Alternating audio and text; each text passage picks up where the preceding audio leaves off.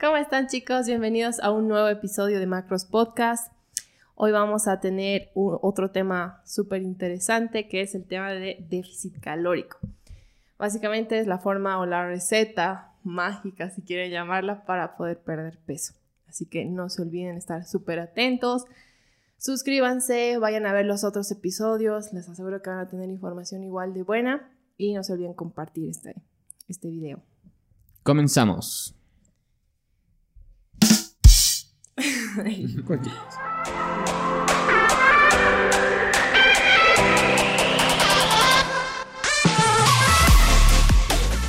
Bien chicos, vamos a hablar de lo que es déficit calórico y no nos vamos a ir mucho al tema científico porque sé que la mayoría tiene el objetivo de que perder unos cuantos kilos, tal vez reducir un poco de grasa corporal, verse eh, o sentirse tal vez un poco más cómodo con, con su cuerpo. Así que vamos a entrar en las partes más específicas para que tengan una idea de qué es un déficit calórico. Vamos a empezar, que Nico les diga qué es. Bien, eh, creo que todos sabemos ¿no? que es un déficit calórico, que simplemente el hecho de, comer menos de lo que uno está gastando, ¿no? De la, de, de la energía que uno gasta. Y esa es la, como que la receta que uno tiene que hacer para bajar de peso todas las personas tienen su tasa metabólica basal, que es lo que es la energía que necesitan eh, para que las funciones básicas del organismo, las funciones vitales estén funcionando, valga la, la redundancia, ¿no? Tengan la energía necesaria. Exacto, entonces todo ser humano, dependiendo su actividad física, dependiendo su edad, su altura, su peso, tiene cierta cantidad de, de energía que necesita para poder cumplir esas funciones. Y después eh, ya viene nuestro TDE, que vendría a ser en, español, si me ayudas a traducir, es el, gasto calórico energético diario, ¿no? Exacto. Em, que ya es dependiendo de la actividad física, ¿no? Ya, sea, esa, esa ingesta calórica es mucho mayor. Lo principal que uno tiene que, saber es que cada persona necesita estar en su, en, las calorías de mantenimiento que necesita, ¿no? para, para poder cumplir un buen déficit calórico. Exacto.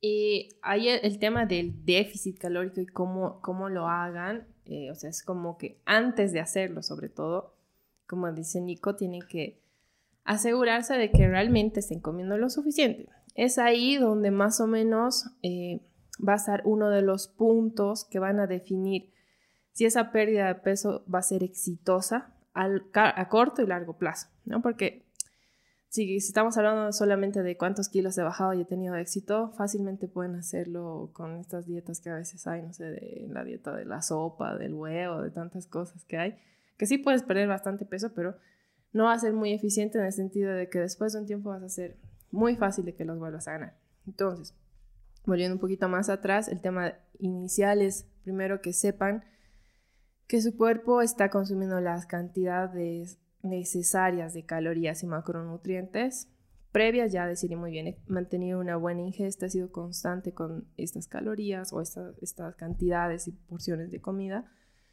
y sé que son las suficientes para cubrir mis gastos energéticos, entonces ahora sí voy a empezar una etapa de reducir mis calorías y a empezar el déficit calórico. Así que si no están en ese escenario, primero es como que la primera el primer error que deben solucionar antes de querer pensar en cuántos kilos quiero bajar, cómo lo voy a hacer, etc. Y creo que es el error que, que cometemos casi todos, ¿no? O sea, al principio una persona que no está bien informada o que quiere lograr eh, el cambio, ¿no? O sea, bajar de peso, lo principal que, la principal idea que tienen es comer menos.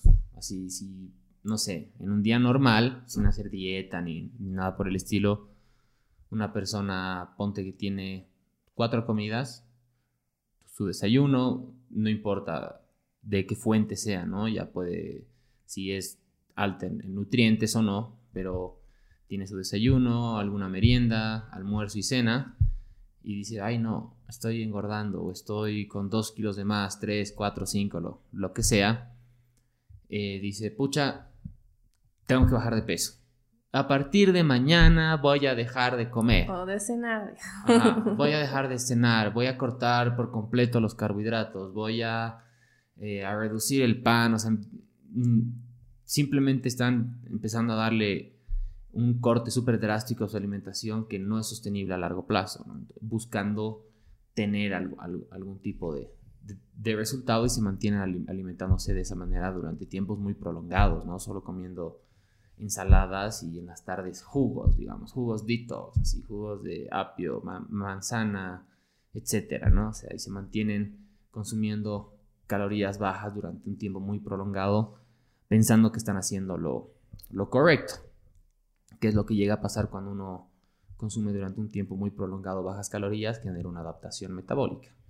El cuerpo se acostumbra a vivir con energías muy bajas. Estas, estas, esta ingesta de calorías puede ser 1000, 1200, hasta 800 calorías. Y ahí es donde no se puede hacer nada más. O sea, si la persona viene y te dice, quiero bajar de peso, estoy consumiendo esto, estamos en un problema. No te puedo dar de, comer 600 calorías. O sea, es, es inhumano, exacto. Y ahí es, es necesario hacerle comprender a la persona, ¿no? Mira, tu ingesta calórica tiene que ser tantas, 1600, 1700 calorías. Tenemos que llegar a esas calorías primero. Exacto. Yo a veces el error, igual tal vez tú también lo has, lo has visto, es que, eh, como tú dices, tal vez de lunes a viernes tienes una ingesta de 800, 1000 calorías ya fin de semana se dispara un poco más, pero aún así, si sacas el promedio... Siguen siendo bajas. Siguen siendo bajas y por eso te dicen, no, pero si yo como, si el fin de semana he comido una pizza o he comido... Como yo, o sea, piensan que comen en exceso y por eso no están viendo resultados, digamos, pero en realidad, si uno hace un análisis un poco más a detalle, realmente lo que hacemos nosotros es decirles que hagan un registro de todo lo que comen por un periodo de tiempo y ahí se dan cuenta y dicen, ay, verdad, no, no había estado comiendo lo suficiente. Cuando tú ya les muestras la realidad y ven y dicen, ah, verdad, o sea, lo que ellos consideran como suficiente o tal vez exceso, en realidad ni siquiera cumple con las necesidades básicas que tiene, tiene su cuerpo. Así que por ese lado es algo que les va a impedir a largo plazo hacer un déficit exitoso. Exacto, y además es, es inhumano estar con, con calorías tan bajas, ¿no? o sumándole estrés tras estrés al organismo, pensando, muy bien, no voy a comer nada, o sea, realmente mi única comida en el día es mi porción de ensalada en el desayuno, porque, no sé, estoy haciendo intermittent fasting, no como nada en, la, en mi desayuno, eh, almuerzo directamente mi ensalada, en la tarde como una manzana, eh, en la noche una pequeña cena y entreno tres horas al día. O sea, le estás dando muy bajas en, eh, calorías a tu organismo y le estás generando mucho estrés. Exacto. No estás compensando. El generar estrés perjudica igual a que la persona pueda ver resultados. Y es por eso esa, esa, típica frase que te dicen, pero si estreno todo el día, no como nada, ¿por qué no veo resultados? Bueno, pues ahí está el resultado que estás teniendo. El hecho de que no estés comiendo bien, generes estrés, estás perjudicando a tu organismo, estás generando un desbalance hormonal, pero tremendo. Exacto, o sea, tal vez las, las primeras semanas de que uno haga no va a notar, o sea, vas a lograr bajar unos kilos, no te vas a sentir mal, pero ya a medida que vas a, pasa el tiempo, obviamente tu cuerpo te va a mandar señales de que hay algo que, que no está yendo bien, vas a notar el tema de energía, vas a notar el tema de, incluso en mujeres, si lo mantienes mucho tiempo, pues genera un desbalance hormonal, puedes perder el periodo, tu rendimiento va a empezar a ir como que de caída. Puede ser que las primeras, hasta el primer mes estés tranquilo, estés rindiendo bien y luego ya tu rendimiento va a ir en picada, ¿no? Tu recuperación, incluso no vas a notar esta, el tema de que sientas que estés desarrollando masa muscular, porque obviamente tu cuerpo no tiene con qué hacerlo y ahí ya vas notando como que los efectos. Y uno dice, pero ¿qué, qué pasa? No estoy entrenando, tal vez necesito entrenar más fuerte, tal vez necesito incluso reducir más mis porciones. Y en vez de solucionar el problema, es como que le estás echando más leña al fuego. Y no, no para quemar calorías, sino que estás haciendo el peor, el problema más grande. Y es el problema que hay en el mercado, ¿no? O sea, en, en, en esta industria, el, ¿qué es lo que te venden igual? otras personas cuando, cuando te ofrecen entrar a sus planes, a sus retos, ¿qué que, que, es lo que hacen? O sea, simplemente te hacen una reducción excesiva de, de, calorías por un tiempo determinado. Y como tú dices, ¿no? Al principio sí, sí, sí, vas a notar ese, ese, cambio, o sea, sí vas a bajar 2, 3 kilos Eso no quiere decir que esos 2-3 kilos de las primeras dos semanas sean grasa, ojo, muchas veces es agua. Inflamación. Inflamación, has reducido la, la, inflamación, exacto, ¿no? Entonces, pero de ahí, ¿cuál es el siguiente paso? Dejas de trabajar a esa persona porque has logrado el, el, objetivo en, no sé, un mes, dos meses, has logrado el objetivo que, que querías sentar corto tiempo, que es el, es, es el problema, ¿no? De las personas que quieren el resultado en un tiempo muy corto. Eh, bien, lo lograste, tuviste el resultado en, ese tiempo. Ahora, ¿cuál es tu siguiente paso? Ya has dejado de trabajar con la persona porque has logrado tu, objetivo. Mm, Ahí es donde las personas se pierden. Y, ah, bueno, vuelven a comer igual, salen, vuelven a tener el problema. Exacto. Y se vuelven un, círculo vicioso. Porque otra vez van, a ganar peso, van a buscar otra ayuda, van a buscar otra, ayuda, otra ayuda, otra ayuda. Y, si, y entran en un círculo vicioso, entonces creo que, ese es un punto a favor que, tenemos nosotros al que las personas que, trabajan con nosotros en este momento nos pueden dejar en los comentarios, digamos, su experiencia que han pasado con nosotros, de el proceso que les hacemos llevar, ¿no? Cuando empiezan a trabajar, les explicamos, mira, estamos consumiendo por debajo, eh, necesitamos incrementar un poco tus calorías hasta llegar a las de mantenimiento. Disfrutan el proceso porque hasta llegar a sus calorías de mantenimiento, en, muchos casos logran ver muchos resultados positivos físicamente, más allá del, de, de cómo se siente. Exacto. Y bueno, el momento que entran en un déficit, el cambio es notorio, porque está bien estructurado el plan que, que les ofrecemos. Exacto, ya tiene todo, ya ha pasado por todo el proceso, incluso y en todo el proceso han aprendido muchas cosas que tal vez no las llegas a experimentar cuando haces así algo muy drástico en un periodo muy corto de tiempo. Entonces, creo que eso es lo que pesa mucho más en, este, el, plan que nosotros les damos o como que todo el trayecto que los acompañamos, que simple darles así una prescripción y dejarlos ahí. Ah, claro, porque y, muchas veces esa, esa prescripción que te dan es, es un template que ya tienen, ¿no? Entonces, toma el template, aquí está, son tantas calorías, estas son las comidas, nos vemos en un mes, allá tú si, si te cuesta, si no te cuesta, si tienes problemas, y si estás llegando a tus proteínas, y si lo que sea, allá vos te las tienes que arreglar, nos vemos en un mes, ¿no? Mm. Y esa es la diferencia, tal vez, para los que no saben, con el coaching nutricional. ¿Y cómo sé yo cuál es mi, las calorías base que debería comer para una persona de mi, de mi peso, altura, actividad, qué variables entran para hacer ese cálculo. Hay bastantes, o sea, hay bastantes eh, páginas web donde puedas calcularlas. Sin embargo, utilizan distintas fórmulas, no es como que exista una sola, sino hay varias, pero siempre te van a sacar números bien aproximados. Y en base a eso es bueno como que testear, Puede ser que ponte eh, a Luchito, nuestro amigo, que, yo le diga, calculando que debe consumir 2.500, pero él tiene un metabolismo incluso mucho más acelerado por, por su genética, entonces quizás esas aún no sean ni siquiera suficientes. Entonces, es uno de ir probando, o sea, tener ese número como referencia, ir probando. De las páginas que yo recomiendo, que pueden tener números bien estándares, son las de, si buscan TDE Calculator en Google, ponen sus datos, generalmente se considera el peso. Les, podemos dejar el link si, si gustan. En, dejamos el link. En, la, descripción. la descripción para que puedan entrar a ver. Pero consideran peso, estatura, género, em, el tipo de actividad, física. Y mm, en algunos casos, para tener una, una idea más específica aún, te, te piden como un dato, el porcentaje de grasa. Que yo lo recomiendo en casos de cuando el peso está tal vez muy, arriba, muy elevado, si uno sabe más o menos, ya sea por cualquier método que haya usado por bioimpedancia o te hayan hecho una medida con caliper o mm, tantas máquinas que ahora hay que te miden un aproximado del peso, del porcentaje de grasa. Si yo sé ese número y ese dato lo pongo, voy a tener una relación un poco más mm, realista, digamos, de cuántas calorías debería consumir. Súper. Y otra cosa, mira, yo he ido, toda mi vida he ido a nutricionistas, porque siempre he sido un niño gordito, siempre he estado sobre el peso del que supuestamente debería estar.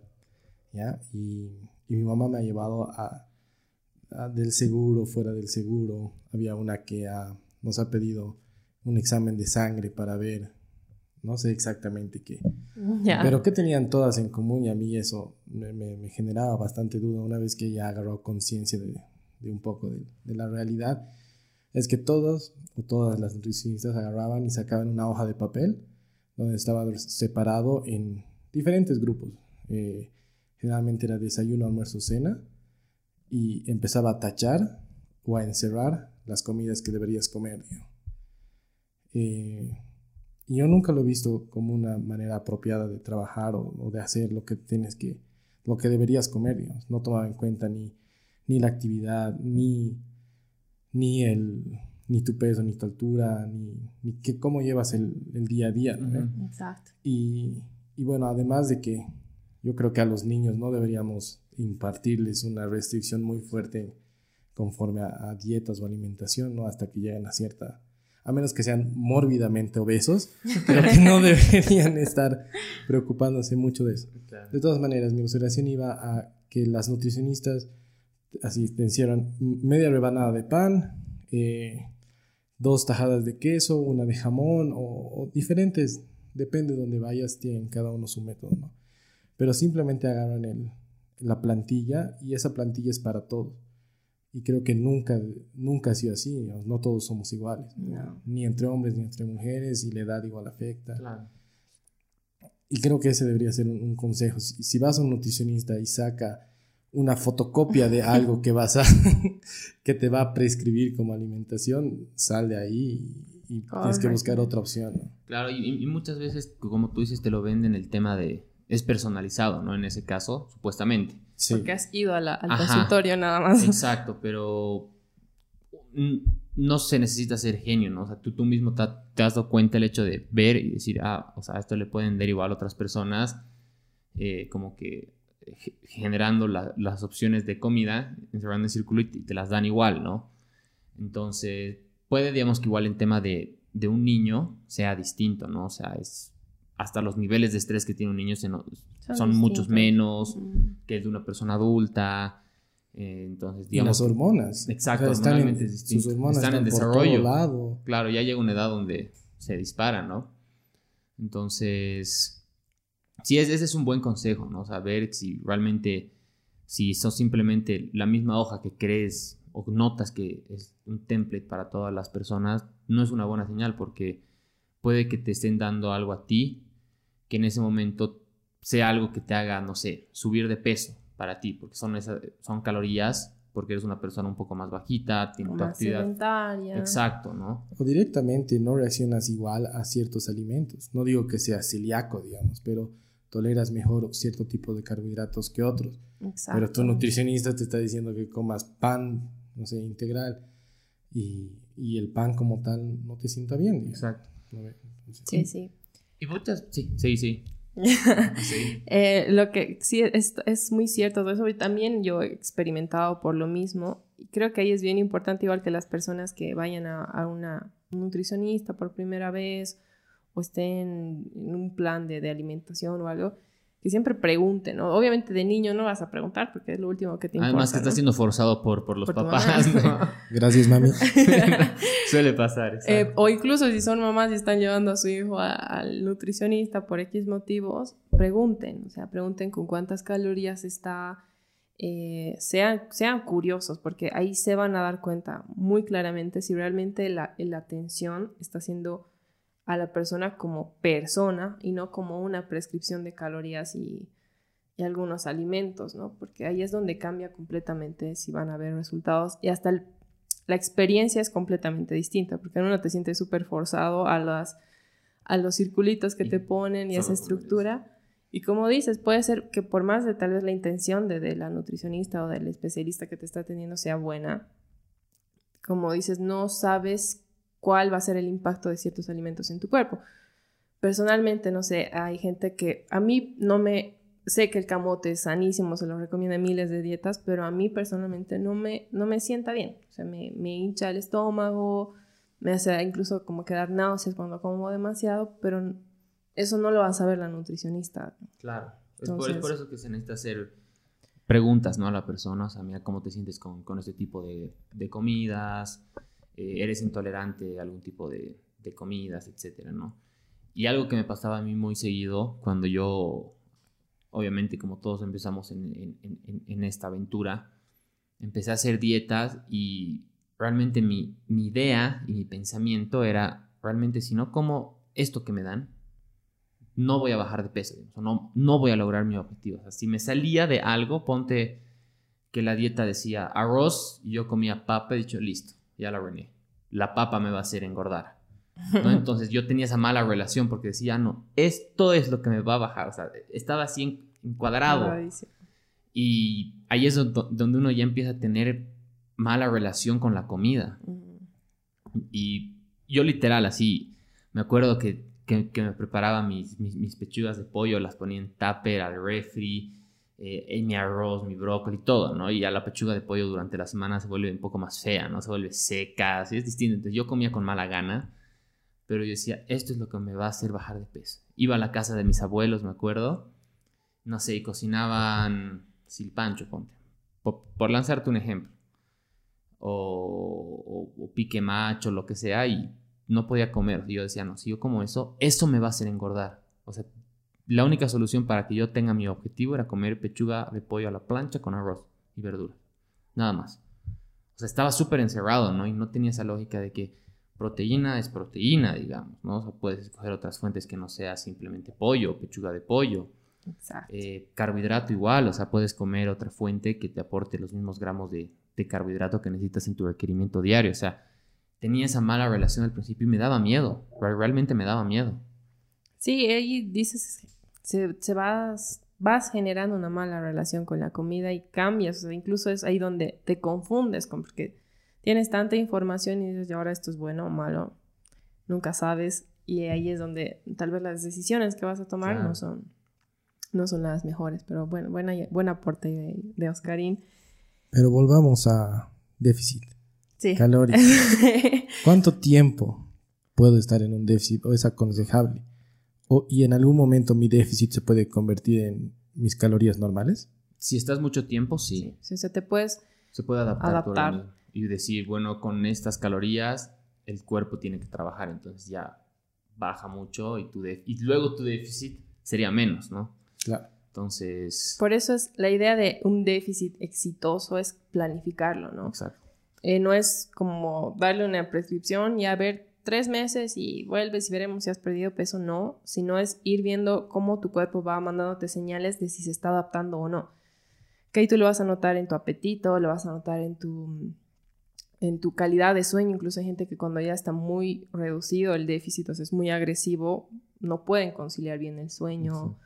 O están así. Tienen mucha hambre, igual ya llega un punto. Ajá, es, ya es es normal sentir hambre en un déficit calórico, pero llega un punto donde ya es claro, incontrolable. Y, dependiendo hasta cómo lo haces, ¿no? Porque eh, me tocó trabajar con personas que iniciaron nos, eh, con cierta cantidad de calorías que no eran las que su cuerpo necesitaba. Entonces hemos ido incrementando, hemos pasado por su mantenimiento y luego cuando ya salíamos del mantenimiento para entrar en déficit, hemos llegado a comer incluso un, poco más de, lo, que, de, lo que han iniciado. Entonces me decían, es, es, impresionante cómo estoy en déficit viendo los resultados y cómo más de lo que he empezado. O sea, y, y, aún así ven resultados. Y de ahí el siguiente paso es otra vez salimos del déficit hasta que tu cuerpo nos dé una, una señal de que necesitas salir, porque a veces uno tiene planeado, no sé, tres meses vamos a estar. Pero tu cuerpo no. Pero tu cuerpo ya te empieza a dar señales al, a los dos meses, digamos, ¿no? Entonces ya es hora de empezar a subir, ¿no? Exacto. Lo, ideal, o sea, mucha gente piensa que estar en déficit constantemente es la solución para perder más peso o hacerlo más rápido, pero yo recomendaría como máximo, si, es, si hay mucho peso que perder, dos déficits al año. Tal vez hasta tres, exagerando si es que se lo maneja bien y tu cuerpo te lo permite. El resto del año, digamos, de los 12 meses, por lo menos 6 u 8 meses deberías tú pasar en las calorías que tu cuerpo necesita para, para estar funcionando tranquilamente, o sea, tus calorías de mantenimiento. Y de ahí se puede manejar unos 2 o 3 meses, obviamente con descansos, eh, de déficit para que tú pierdas. Ahí es donde va a marcar la diferencia que tú realmente pierdas ese peso y no lo vuelvas a ganar, que pasa bastante. Incluso dentro del déficit se, pueden trabajar ciertos protocolos, ¿no? Como... Hay distintas formas Exacto, o sea, puedes ver si a la persona le, le resulta o le es más cómodo en el déficit hacer un intermittent fasting. Le puede dar buenos resultados, eh, a otras personas un carb cycling. Entonces ya uno ya hace la prueba en el, déficit para que pueda haber mejores resultados, ¿no? Entonces creo que muchas personas igual piensan, pucha, los de macros pro están en contra del, de, las, de, los protocolos que existen, pero no, exacto, son, son herramientas que son útiles en ciertas etapas. Eh, sí, o lo, que no estamos de acuerdo es que sea, digamos, un estilo de vida para llevar siempre, porque te puede generar un, daño al, organismo, pero sí se las puede utilizar y las puedes utilizar muy a favor tuyo si sabes cuándo usarlas. ¿no? cómo Exacto. Por ejemplo, si ya estoy haciendo un déficit y no sé, por X motivos, mis mañanas son más ajetreadas, pues, puedo hacer un intermittent fasting o desayunar y listo. Y ahí el tema de cómo hacer el déficit es, o cuán agresivo, qué tengo que hacer para crear un déficit en mi cuerpo. Por ejemplo, si mis calorías de mantenimiento son 2000, quiero empezar ya un déficit, he estado bastante tiempo comiendo 2000 calorías tranquila. Eh, lo ideal es que el déficit empiece con la mayor cantidad de comida posible, que no sea muy agresivo. Es decir, digamos, bajamos un 10%, que vendrían a ser 200 calorías menos, que ya estaría consumiendo unas 1800. Y estoy con esas calorías un periodo de tiempo. Ahora, el déficit no es que responde al día siguiente. Es, hay que tener paciencia. Puede ser que la primera semana yo no note ningún cambio y tengo que ser un poco más de, tener un poco más de paciencia y esperar a que ya mi cuerpo empiece a, reaccionar, que a veces esto pasa sobre todo en personas que han estado mucho tiempo en dieta, dieta tras dieta, que tarda un poco más por las, adaptaciones que ha generado en su cuerpo. Eh, pero no es así como que la primera semana no estoy perdiendo peso, no sirve. No, tiene que tener un poquito más de paciencia, esperar, por lo menos darle chance unas tres semanas a ese déficit. Sean pacientes, o sea, por favor, sean pacientes, no esperen Antes de, renunciar, digamos. Sí, no esperen resultados rápidos y decir, bueno, tiro la toalla y ya está. El proceso va a ser mucho mejor si tienen paciencia y lo disfrutan, porque el rato que están buscando el calendario para ver la fecha donde van a terminar, ahí es donde está el problema. Entonces, si tienen esa sensación de, ay, ¿cuándo salgo del déficit o cuándo dejo, cuando dejo mi dieta quiero empezar a comer normal? Ahí es... porque algo anda mal. En cambio, lo, importante es que disfruten, estando en déficit, estando en sus calorías de mantenimiento, en, la, etapa que se encuentren, la idea es que lo disfruten. Claro, o sea, tampoco es que un déficit así va a ser color de rosas y... Claro. no, es un cambio. Cualquier cambio como que te va a generar un poco de, incomodidad, digamos. Tal vez tus niveles de hambre sí vayan a subir un poco más. Em, tal vez en algunos casos no puedas levantar así el peso que antes podías. Se afecta en cierto, cierto grado, pero tampoco tiene que ser un punto donde sientas así hambre todo el tiempo, estés así mirando lo que comen los demás y te antojes todo, o tu rendimiento esté así sobre el piso que no puedas ni levantar la barra, ya son extremos sí se sacrifica un poquito de rendimiento, se sacrifica un poco de incomodidad con algunas cosas, pero todo, no tiene que ser algo así que tú sientas que es un calvario o un sufrimiento, digamos. Que a veces piensan eso, ay no, la dieta no, ya va, me va a costar como que lo ves así un sacrificio súper grande, cuando en realidad sí te va a generar incomodidad, pero no tendría que ser a ese nivel. Claro, y la persona tiene que ser consciente, digamos, ¿no? O sea, estamos entrando a déficit, vamos a pasar por esto, esto, esto, el otro. Claro.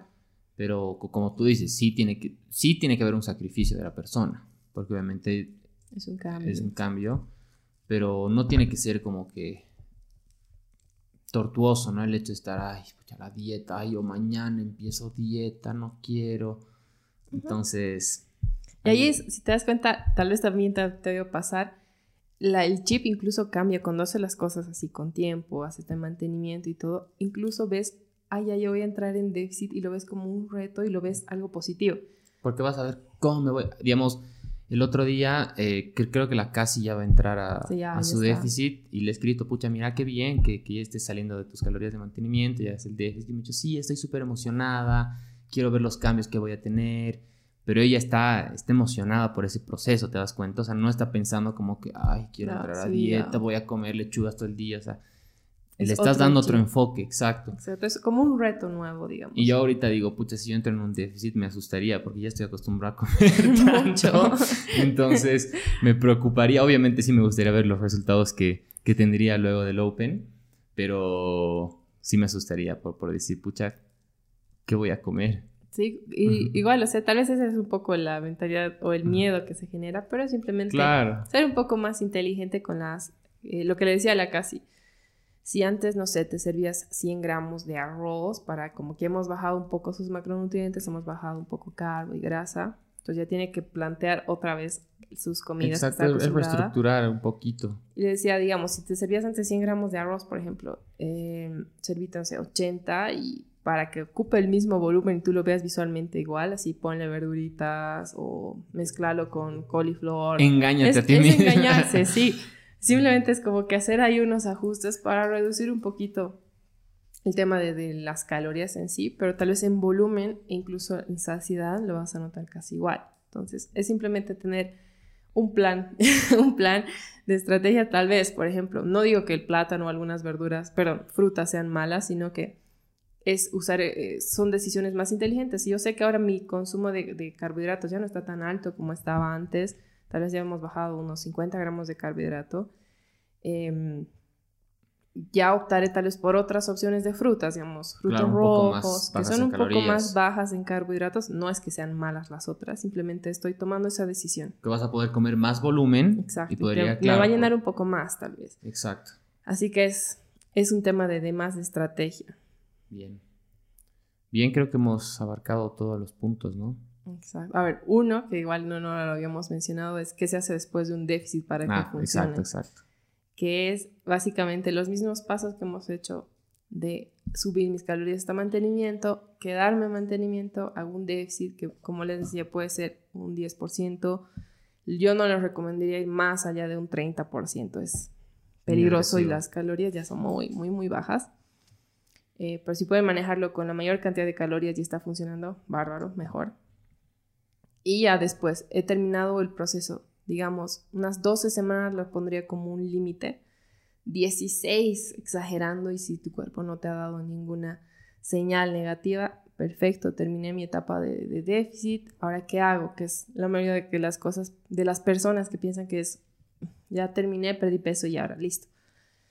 Que es volver a subir las calorías progresivamente, eh, poco a poco, para que otra vez tu metabolismo vuelva a las calorías de mantenimiento y realmente como que ese peso que has perdido no lo vayas a ganar así o el doble incluso. Es, volver a pasar por el, por el proceso, adaptar otra vez a tu organismo, estar en mantenimiento un buen tiempo y de ahí poder hacer alguna algún otro cambio que, que tú deseas. Por ahí ya no quieres hacer déficit y quieres aumentar, un poco más el músculo. o tienes, exacto, ¿no? Ya dependiendo de la meta que tengas.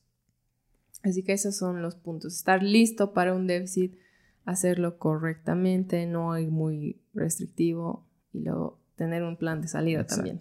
Presten atención chicos, espero que hayan tomado nota. Eh, si tienen alguna pregunta, eh, saben que nos pueden escribir eh, abajo en los comentarios o pueden escribir en nuestra, en nuestra página de Instagram o de Facebook. Bien, compartan este contenido, realmente creo que es súper útil creo que realmente se van a aclarar muchas dudas. Sean pacientes, por favor, sean pacientes, no vivan en un déficit constante. Así se, los garantizamos que van a haber muchos resultados si es que... Se toman más tiempo. Exacto. Toma un poco más de tiempo, pero lo van a disfrutar más, no lo van a ver. No van a ver el tema de la nutrición o, del, o de las dietas como algo eh, feo, ¿no? O sea, realmente lo van a disfrutar y les va a gustar este estilo de, de vida. Exacto, y si no, pregúntenos a los dos, los dos hemos pasado por los mismos, claro. las mismas experiencias y es por eso que igual le transmitimos todo ese conocimiento y cuando se pone difícil igual sabemos y entendemos qué está atravesando la persona, así que pueden escribirnos con toda confianza. Suscríbanse. No se olviden suscribirse, darle me gusta. Dale este like al video, compartan. Y compartir, sobre todo. Bien, y suscríbanse tenemos que subir en los, en los suscriptores, chicos, ¿dale? Vamos a estar viéndonos en el siguiente video. Chao, chao. Chao, chicos.